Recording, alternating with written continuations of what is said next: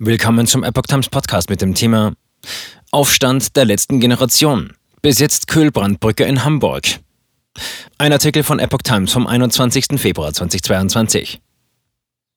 Mitglieder der Gruppe Aufstand der letzten Generation haben am Montagmorgen die Köhlbrandbrücke in Hamburg blockiert, um so den Warenverkehr über den Hamburger Hafen zu stören.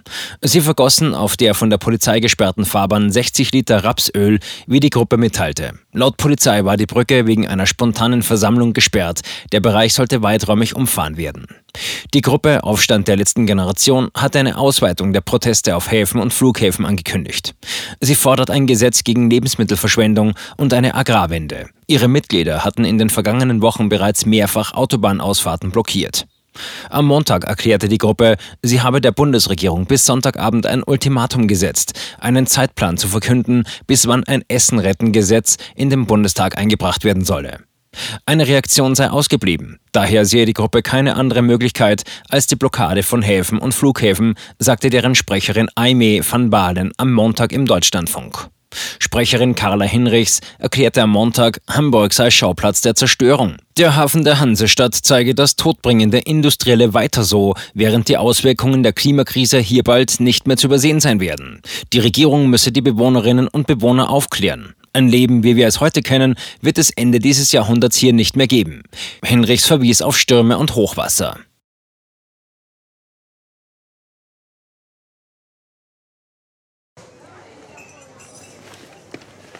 Bis Brot ich ess, das Lied ich sing. In Zeiten von Twitter und Facebook hat diese Redewendung aus der Zeit der Minnesänger neu an Bedeutung gewonnen. Bis Brot ich ess, das Lied ich sing bedeutet in der Medienwelt, dass Zeitungen die Interessen derer vertreten, die sie bezahlen. In Deutschland sind dies meist Parteien, Werbekunden oder Stiftungen einflussreicher Geldgeber. Die Epoch Times ist frei von allen solchen Einflüssen und steht allein in der Verantwortung derer, die sie finanziert, nämlich Ihnen, unseren Lesern. Die Epoch Times bietet Ihnen einen investigativen Journalismus, der Tatsachen aufdeckt und sich nicht von einer Agenda oder politischen Korrektheit einschränken lässt.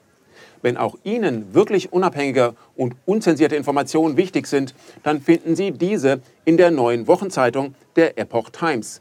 Zum Preis von nur einer Tasse Kaffee erhalten Sie nachhaltige Geistesnahrung für eine ganze Woche. Bestellen Sie die Epoch Times jetzt gratis drei Wochen lang zum Kennenlernen und lesen Sie den Unterschied.